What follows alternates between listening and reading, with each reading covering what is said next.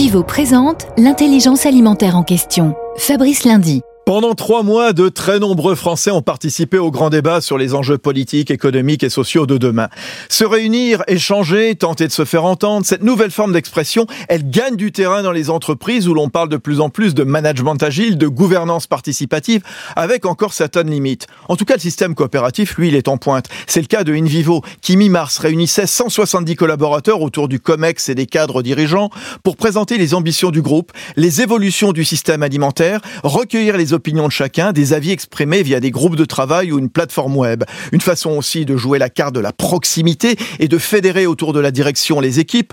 Les travaux déboucheront d'ici la fin de l'année sur l'écriture du projet stratégique 2030, puis d'un livre blanc présenté devant la convention annuelle. Premier groupe coopératif agricole français, InVivo s'engage pour une croissance durable en créant l'intelligence alimentaire, le lien entre la terre, ceux qui la cultivent et ceux qui s'en nourrissent.